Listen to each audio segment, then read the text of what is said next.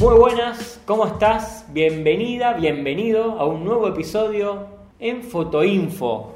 Buen día, Coli. ¿Qué tal? ¿Cómo estás? Muy bien. Ya estamos en época de primavera, hay solcito, no hace tanto frío. A mí me gusta más. ¿Vos qué sos? ¿Qué- ¿De qué team sos vos? ¿Team verano o team invierno? ¿Y vos? ¿De qué team sos? Ponenos abajo, dale. Verano, verano. Hay una gran grieta con eso. Sí, pero verano está bueno si no laburás, si no trabajás. Pero no, el está invierno también. está porque- la- está El invierno también, no trabajaste, quedás encerrado mirando Netflix. Sí, no, por eso. Eh, no, la primavera y el otoño. Está muy bueno. A mí también, sí, a mí Está me gusta bueno. más. Sí, Ah, está bueno. Más lindo. Pero el verano, perdón, me quedé volado, pero te va la. no, nosotros somos de Rosario, ¿no? Pero tenemos la, la Florida, la isla. Sí. Es lindo disfrutar. Sí, está también, bueno. también tenés que tener plata, tenés que tener lancha. no, no, la verdad que no. No, no, no va, no va, no, no encuentro. No, no, no coincide. No, no va con nosotros. Bueno, igual cualquier estación es linda para hacer fotos. Sí, no, para fotografiar eh, cualquier momento. No solo cualquier estación, cualquier momento y cualquier lugar. Bien, eso me gusta. Y teniendo en cuenta eso, hoy vamos a hablar de los distintos programas que tienen la- las distintas cámaras que se pueden automatizar. En realidad ya vienen automatizados y después, en algunos casos, algunas cámaras lo, lo permiten, uno mismo puede crear de alguna manera esos, esos modos. ¿Por cuál arranca? ¿Cuáles son? Los Eh, explicamos, perdón que te sí, interrumpí, sí, sí. los explicamos en podcast anteriores. Eh, Los mencionamos nada más. Sí, los mencionamos así como un repaso súper lento, nada más que en este caso lo vamos a profundizar un poco más. Sí. Eh, bueno, lo- hablemos por ahí lo- los más conocidos. Sí, eh, nosotros lo que venimos haciendo hasta ahora, eh, digamos, para todo lo que es la medición de la luz, usamos el programa manual, que fue lo que explicamos. Y eso lo tienen todas las cámaras. Ustedes van a tener un dial, donde en el dial van a encontrar distintos programas, van a aparecer las partes de las escenas, eh, programas que uno puede predeterminar. Y, pero vamos a mencionar estos cuatro, cinco, perdón, que son los más conocidos. Digo cuatro porque es como que el automático no lo usé en mi vida y no quiero usarlo nunca. No, no tiene sentido, perdón. salvo para un caso muy extremo, que no me quede alternativo, que me tengan que sacar una foto de otra persona a mí. eh, quizá bueno. lo puedo llegar a poner en automático. Pero eh, como para no complicar tanto, si estoy en el medio de la montaña y me quieren hacer una foto y tengo que andar poniendo las variables, colocando las variables que no tiene sentido. Directamente lo pongo en automático, que me saque y listo.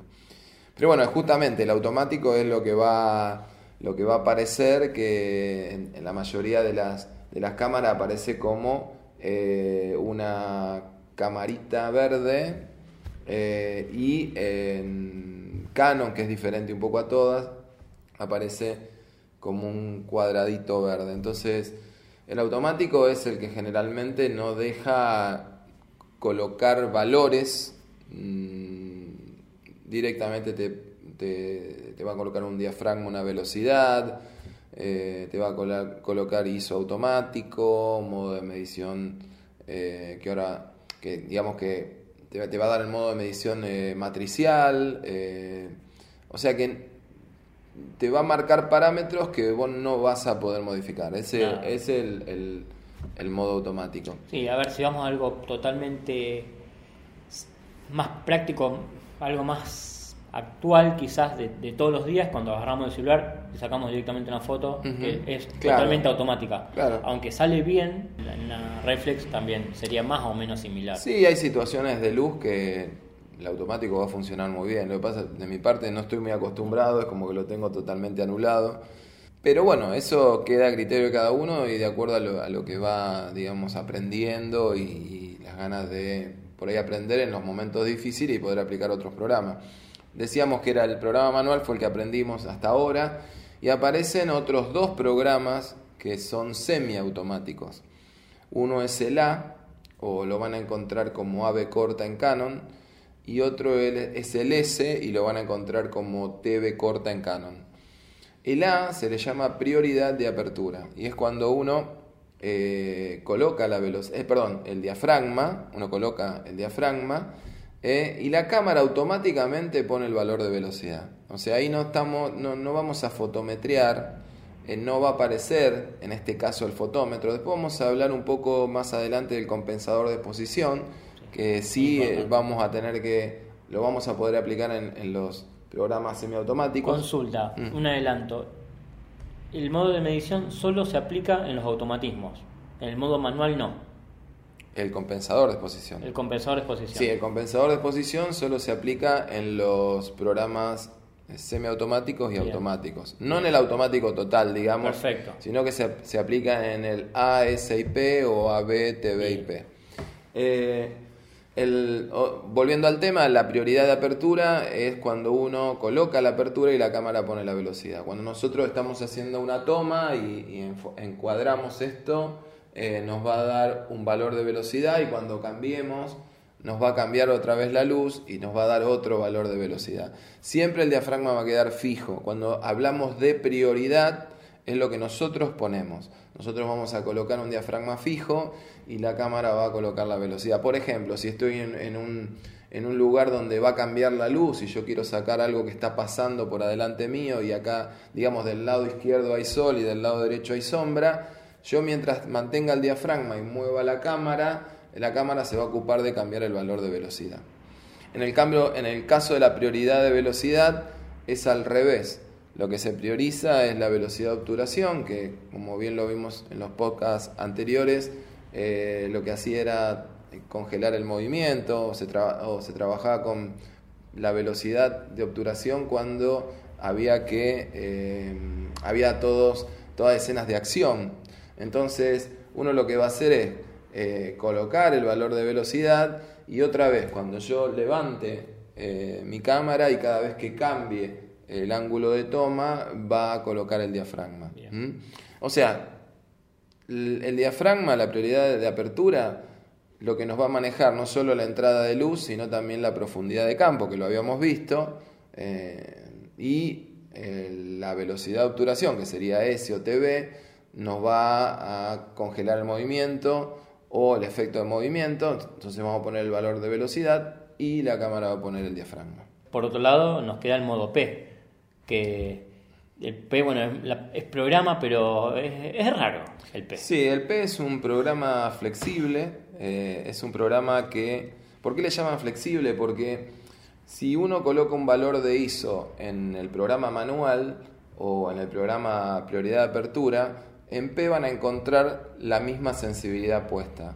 Si uno coloca modo de medición, no sé, por ejemplo, medición matricial en el A, en el AB o A, eh, en P van a encontrar ese valor. O sea, cada, cada parámetro que coloquemos en M, A, S o AB y TV lo vamos a encontrar también puesto en P, salvo el valor de diafragma y de velocidad.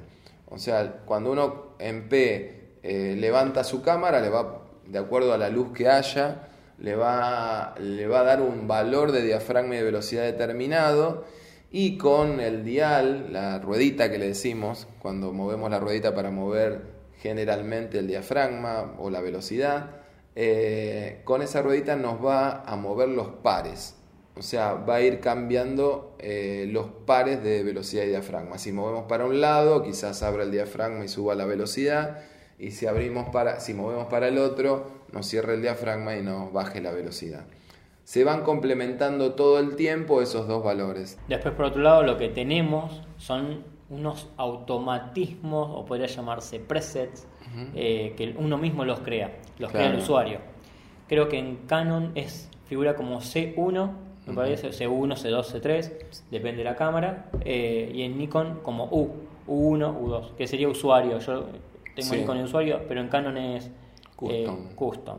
Yo particularmente los uso bastante esos modos. Ejemplo, estoy dentro de una iglesia que sé que tengo sí cada vez que programemos un uno de estos modos, vos, con, vos programás ISO, velocidad y diafragma Ejemplo, estás dentro de una iglesia, un lugar cerrado y tenés una determinada luz. Entonces vos predeterminás esos valores dependiendo de la luz que haya en ese lugar, pero si después sabes que tenés que salir afuera por alguna circunstancia y necesitas hacer una foto y no estar cambiando todos los valores de vuelta, si la luz no varió mucho, por ejemplo, si está nublado y está entre que está nublado y hay sol, vi- viste que pasan las nubes y te- eso te mata, no, si sabemos que la luz dentro de todo constante, haces lo mismo con otro usuario, medís ahí tan velocidad y su diafragma y lo guardás en, el- en- por ejemplo en usuario 2. Claro. Entonces en iglesia tenés usuario 1. Afuera tenés usuario 2, entonces cuando estás dentro de la iglesia pones usuario 1 y ya sabes los valores que tenés. Y disparás y te asegurás que siempre va a estar bien.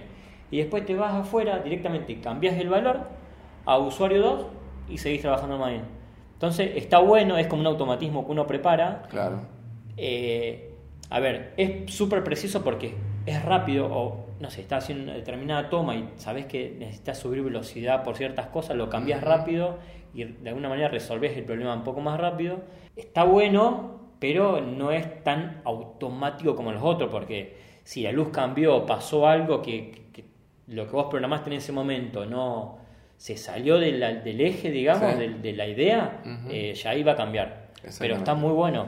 Sí, o, también lo o también lo podés usar eh, si haces fotografía siempre en algún lugar en especial. Que- ejemplo, la luz controlada. Claro, con la luz controlada y siempre va a ser la misma y vos siempre vas a sacar ahí y es un trabajo que tenés, podés ya dejarlo preparado y cuando llegás a ese lugar lo único que haces es poner uno o ponés justo en uno en Canon y ya directamente te queda te quedó grabado y lo aplicás. ¿Sabe para qué está bueno? Se me ocurre, ejemplo, estamos trabajando los dos en, sobre algo. Entonces venís vos, usás la cámara para ciertas cosas.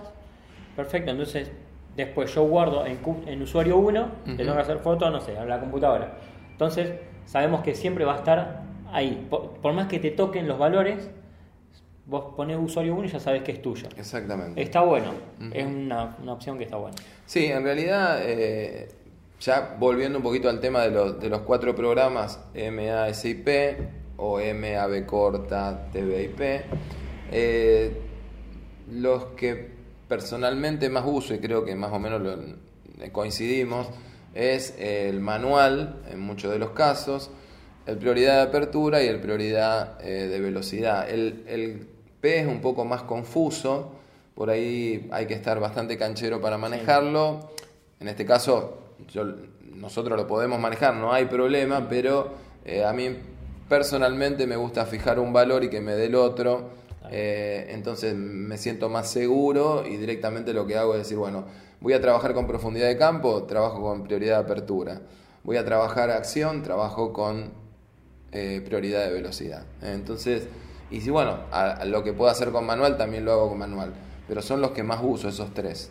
Eh, yo creo que uso más el manual, en, en ciertos casos más cuando es de día, me parece que uso los automatismos y prioridad de apertura, Claro, mayormente, Sí, que vos- realmente te, te facilitan, porque yo soy de trabajar mucho con diafragmas abiertos, entonces digamos como que lo clavo, ejemplo, en 2.8, Mm. pongo 2.8 y después, bueno, que está bien. lo otro lo que se mueva, no me molesta, pero sí quiero que si le saco una foto a algo, el fondo quede desenfocado. Desenfocado. Muy bien. Bueno, Goli, por hoy estamos Yo creo que está bastante bien. Como siempre decimos, siempre vamos a en algún momento empezar a hacer eh, prácticas como para mostrar todo esto, ¿no? Sí, porque estamos acá sentados sin hacer nada y no está bueno. Tanto que primavera, primavera, que decíamos al principio. Ya, ya, ya vamos a hacer. Bueno, te invito a que nos sigas a nosotros. Tenés nuestras redes ahí abajo, la de Coli, la mía. Obviamente, acá abajo Sí, hay un cuadradito. Ah, no, allá, allá. Está aquí al lado. Sí, está aquí un lado. cuadradito rojo que dice suscribirse. Si te gusta lo que hacemos, o no sé, decís, che, esto chico, algo, algo aprendido, mira, tenía. Eso no lo sabía, ¿viste? Y siempre hay algo. Quizás, no sé, lo- lo- los usuarios o el modo P, que siempre el modo P queda, a mí queda medio como. Me queda raro.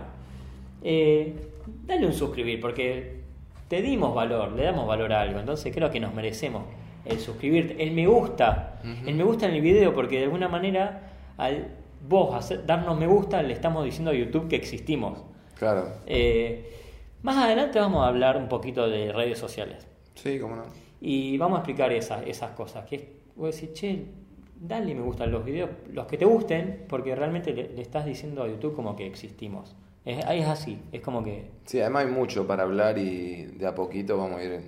Yo creo que cuando empecemos a acumular más videos, eso se va a ir armando un buen compacto de, de Sí. temas y, y, digamos, se van a ir eh, encadenando uno con el otro. ¿no? Tal cual. Y por suerte, bueno, siempre hay algunos que comentan y nos motivan y, y por ahí nos hacen algunas preguntas que están, son interesantes Sí. y están buenas. Sí, sí. Eh, las tenemos súper en cuenta y estamos armando los episodios para explicar bien eso que nos preguntas.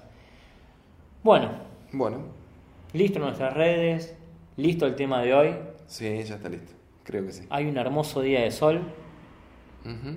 Y que tenga un buen comienzo de semana, Coli. Igualmente. Muy buen vos. comienzo de semana para vos. Chao. Chao. Maxi. Coli, Coli.